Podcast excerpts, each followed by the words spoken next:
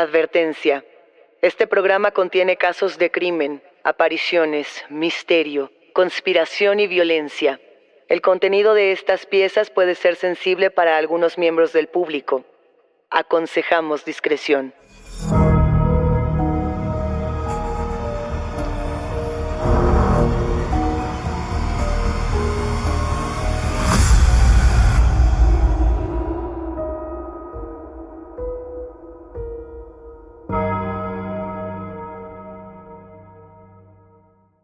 Saludos enigmáticos.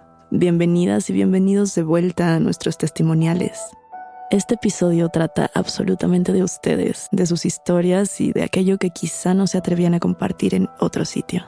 No se olviden de que pueden seguirnos en nuestras redes sociales, Instagram y Facebook, y también de que pueden ponerse en contacto con nosotros para contarnos su historia en el correo enigmas.univision.net.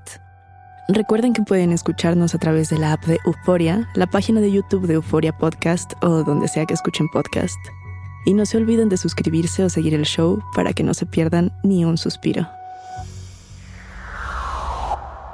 Enigmáticos, ya estamos de vuelta en estos testimoniales. Daniel Duarte, Luisa Iglesias, listas para compartir esas historias que ustedes nos han enviado a lo largo de estas semanas. Daniel, ¿cómo estás el día de hoy? Hola Luisa, muy contenta de estar aquí para platicar de esto. Vamos a ver qué ocurre con un tema en particular que nos llama mucho la atención, los espejos y la actividad paranormal. Es que los espejos ya de por sí son un objeto que tiene muchas supersticiones alrededor, ¿no lo crees? Sí, totalmente. O sea, a ver, lo que ocurre con el espejo como objeto, desde el inicio de, de que digamos de que es creado, es que es aquel objeto con el que te enfrentas al yo, a la identidad o al no sé qué hay del otro lado en mí mismo, ¿no? O sea, vámonos a la frase de espejito, espejito, ¿quién es el más bonito? Pensándonos en, Blancanieves. Y el, el primer horror que sentimos es, no soy yo lo que estoy esperando ver en el espejo, ¿no? No eres tú la más bella. Esa era la primera tradición. O nos podemos regresar, Daniel, a las leyendas, a la mitología griega, cuando Narciso, este, pues, hijo de una ninfa, es tan guapo, es tan querido, enamora a todas y a todos, que finalmente él acaba siendo castigado por ese narcisismo, de hecho de ahí viene la palabra, ahogándose en un río, ¿no? Él encuentra su reflejo en, en, el agua y queda tan, tan ensimismado, tan enamorado, que se acerca para besarse, se ahoga y muere. Ahí comienzan estas tradiciones de qué pasa con mi propia imagen, qué pasa con el yo. Yo creo que lo más curioso de los espejos no es tanto la imagen propia, sino que es, por algún motivo, un objeto que está cargado de misticismo y que la gente le tiene mucho respeto. Y empezó en las leyendas, pero inclusive hasta el día de hoy yo he visto, por ejemplo, en TikTok, videos de gente que se sigue preguntando cómo funciona el espejo.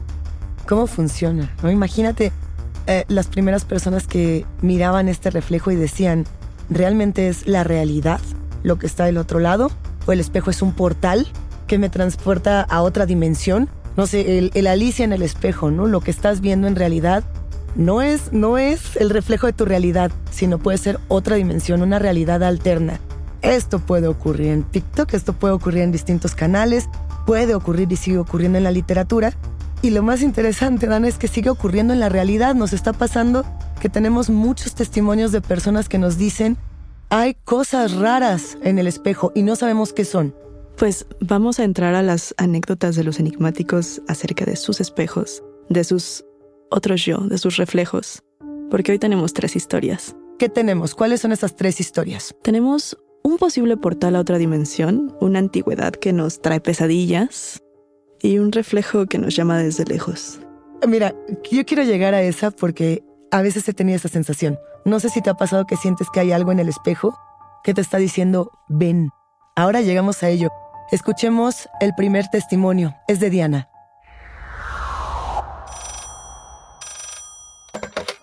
Pues yo vivía en una casa, era una casa amplia. Primero yo no sabía bien la historia y ya después de días la vecina este saludándonos, yo andaba barriendo la, calle, saludándonos, diciéndome que ella era la que vivía al otro lado. Y que si no sentía cosas raras le dije, ay no, no me espante. Dice, no, pero pues usted para que sepa cómo manejar lo que usted vea. Le digo, pero ¿por qué usted sabe? Dice, porque yo he visto cosas raras, a veces veo a alguien y la casa es sola. Le platiqué a mi esposo lo que estaba pasando y él me dijo que no me sugestionara, pero ya pasando el tiempo, no sé qué tiempo pasaría, pero eran meses porque no era ni el año. El hijo más chico, él tenía como así exagerando dos años y medio, tres años. Él dijo que este que le gustaba mucho la casa que estaba ahí. Entonces yo puse atención porque tenía un espejo. Él dijo que veía una, una casa muy grande y le gustaba. Y yo le dije, ay, sí, yo también la veo, mira, es el closet, la cama. Y me dice, no, no, no, no es esta casa. Adentro del espejo yo la veo. Entonces ya me senté con él y le dije, ¿qué es lo que ves ahí? Y dijo que veía columpios que la casa le gustaba porque tenía muchas plantas, que le daban ganas de meterse a jugar a los columpios. Entonces lo que hice yo me asusté, quité el espejo de ahí del piso, ya lo, lo retiré, no me acuerdo si lo metí al closet y lo sacaba solo cuando yo me iba a arreglar. Precisamente por todo lo que él veía, fue que yo me empecé a preparar de otra manera y aprendí que había portales. No sé si sería portal o solamente él veía como una ventana hacia otra dimensión, pero la vio como tres ocasiones. Bueno, aquí Diana nos está hablando de un posible portal a otra dimensión, pero hay algo en específico que a mí me llama mucho la atención de este testimonio, que es, ¿por qué solo el hijo más chico? Es que, a ver, Daniel, yo no sé tú qué piensas, yo siento que hay personas que tienen más sensibilidad. En otros episodios hemos hablado de cómo los niños tienen una propensión a acercarse más a lo paranormal, que puede ser por una mente abierta a otros mundos, también por el acto de imaginar y porque se dice que este tipo de apariciones o de portales pues justamente buscan a las personas que puedan ser más receptivas, ¿no? A mí esto me hizo pensar, yo no sé cómo veas, el, el tema de los portales que estaban en México hace tantísimos años, ¿no? Se decía que los aztecas tallaban la obsidiana mucho, mucho, mucho para que se hiciera un espejo. Y supuestamente Tezcatlipoca era capaz de cruzar entre el reino del inframundo, por así decirlo, y el reino terrenal. Eh, los espejos de obsidiana eran estos cruces. otra religión u otra cosmogonía, por así decirlo, maneras de ver el mundo que le entraba al tema de los portales, también eran los griegos, ¿no? Así como tenían la historia de Narciso, que se ahogaba al ver su propio reflejo, tenían la historia de las brujas de Tesalia. Esto yo creo que es como del siglo III antes de nuestra era. Y lo que se decía es que tenían espejos mágicos donde veían o adivinaban lo que pasaba en otras realidades y que con eso escribían oráculos de sangre, ¿no? Era lo que se creía en la antigüedad. De ahí salió todo este arte de la catoptromancia, así tal cual, que es el uso de espejos para la adivinación o para la lectura de otras dimensiones o de otras realidades. ¿Cómo ves, Daniel? Bueno, es que este tema de los portales está presente en, yo diría, casi todas las culturas. Eso. Em, y aparte, a mí me impacta mucho cómo en el mundo hay distintos puntos que tienen fama de ser portales de otras dimensiones. Un ejemplo, volviendo a México, es las lagunas de Zempoala, donde hay muchísimos testimonios de gente que se pierde y la gente que ha estudiado estos lugares comenta que debajo del agua se alcanzan a ver troncos o rocas con formas humanas. Que, que vienen debajo de este cuerpo de agua. Daniel, que finalmente son los espejos, ¿no? Los primeros espejos eran las superficies líquidas. De hecho, por eso ahora tenemos también muchas construcciones contemporáneas que tienen en, los jardines o en las fachadas estos inmensos espejos de agua que hacen un contraste con el cielo, con la noche. Tú lo habías comentado en otros episodios. Hay muchos portales que están relacionados con el agua. Quisiera regresar un momento al testimonio de Diana, porque por un momento tenemos este tema de los portales. También tenemos lo que comentas, hay personas más sensibles que otras y quizá era el caso del hijo más chico. También existe la creencia de que los niños son más sensibles, más susceptibles a este tipo de, de encuentros o de presencias. Pero platicando con Diana justo para obtener este audio, nos comentó que en esta misma casa, justamente su hijo más chico decía que veía a una mujer y la describía como una bruja. A mí eso me parece una coincidencia muy fuerte. ¿Qué opinas, Luisa? que, hay una bruja o no hay una bruja en esta casa, me encantaría escuchar un nuevo testimonio de Diana. O sea, que nos cuente más. Si tienen más de estas historias, necesitamos saber qué ocurría. Sí, eh, pues ya está aquí la historia de los griegos, ¿no? Con las brujas. Puede ser. Como también eh, la pregunta es, si ya sabes que esto está ocurriendo a través de un espejo o que esto es lo que vemos, ¿conservarías el espejo o lo taparías? yo, tengo, yo tengo espejos en casa que están tapados, por ejemplo, ¿no? Junto a mi cama tengo uno y está completamente tapado. Pero tiene que ver con que muchas personas me dicen que durante la noche, estoy segura, Daniel, que has escuchado eh, esta creencia popular, que los espejos, venía desde los romanos, que los espejos te roban el alma. Y, te dicen, si tienes un espejo en tu habitación o, en tu, o junto a tu cama, tápalo. Si tienes un espejo que dé en ciertos ángulos, muy al, feng shui, quítalo, retíralo de esta zona porque no sabes qué puede entrar por ahí, hasta una bruja en una de esas. Justo, es, es un punto que se repite en distintas culturas, en distintas disciplinas. Justamente el Feng Shui es muy insistente en que no hay que tener un espejo cerca de la cama. Y ahí está, y uno no lo quita, mejor lo tapa. Yo creo que yo no me quedaría tranquila tapándolo. Tendría que sacarlo de mi casa para poder dormir en paz. Y habiendo dicho esto, vamos a escuchar el testimonio de Viri. Se los voy a leer.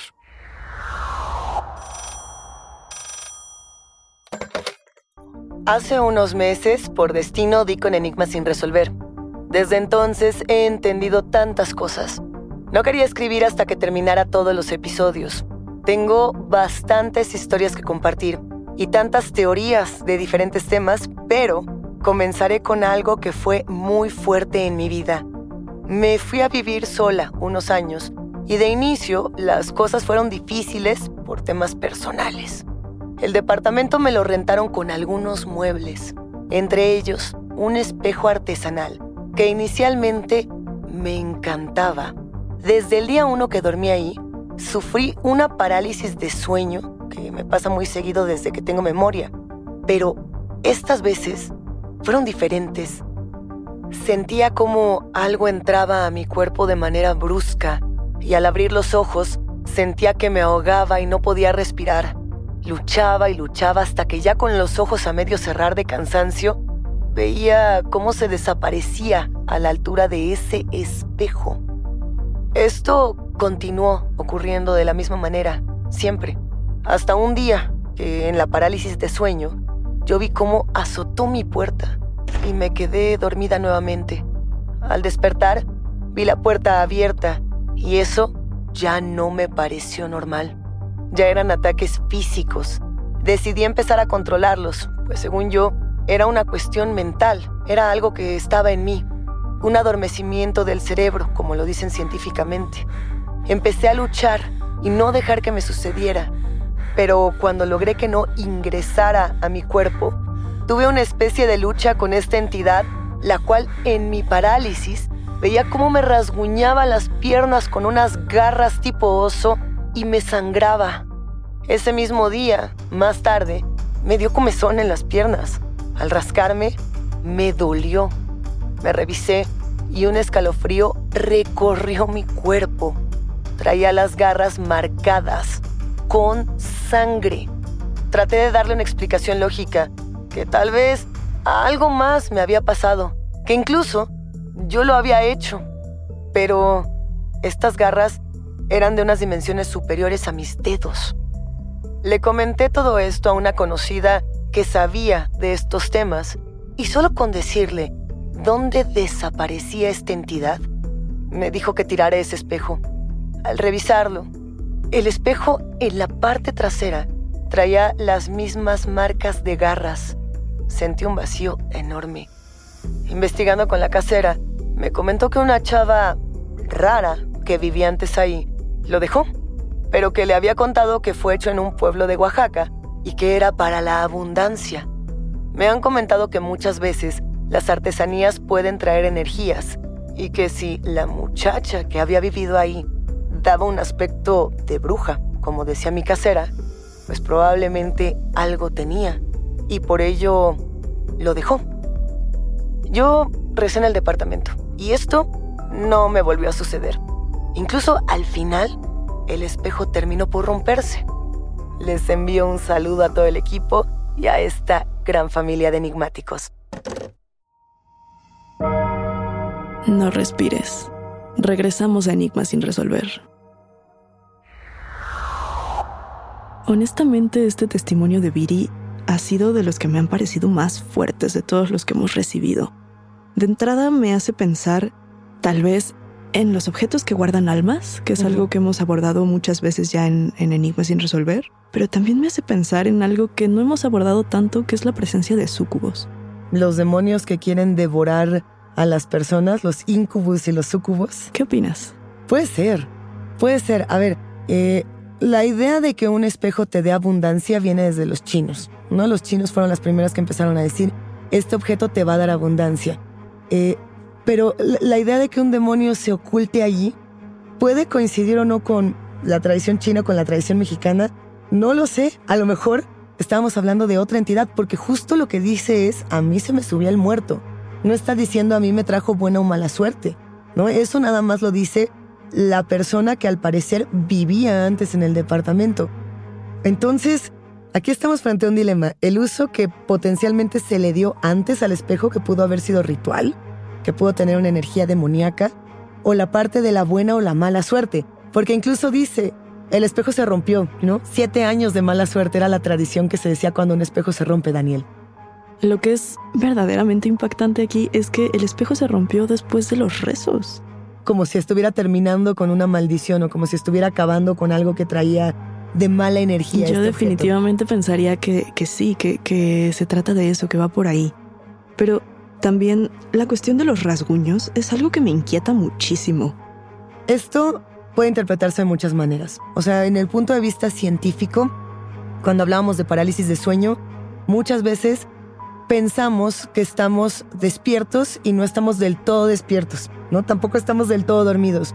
Y puede ser que uno de esos impulsos en el momento en el que quieres eh, salir de esa especie de trance es inclusive rasguñarte, ¿no? Pero la cosa paranormal entra cuando te dicen, esos rasguños que tenía yo en las piernas también estaban detrás del espejo. Como por qué?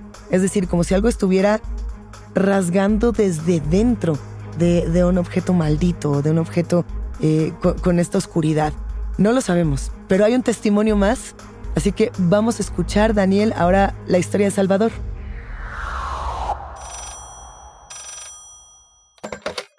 Hola enigmáticos. Antes que nada les mando un saludo. Soy un seguidor del podcast y no me pierdo ningún episodio.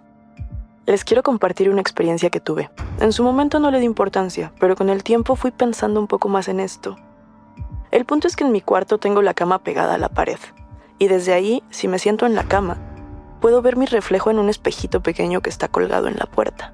Puse el espejo ahí por motivos decorativos primero, pero luego alguien me dijo que era de buena suerte y decidí dejarlo.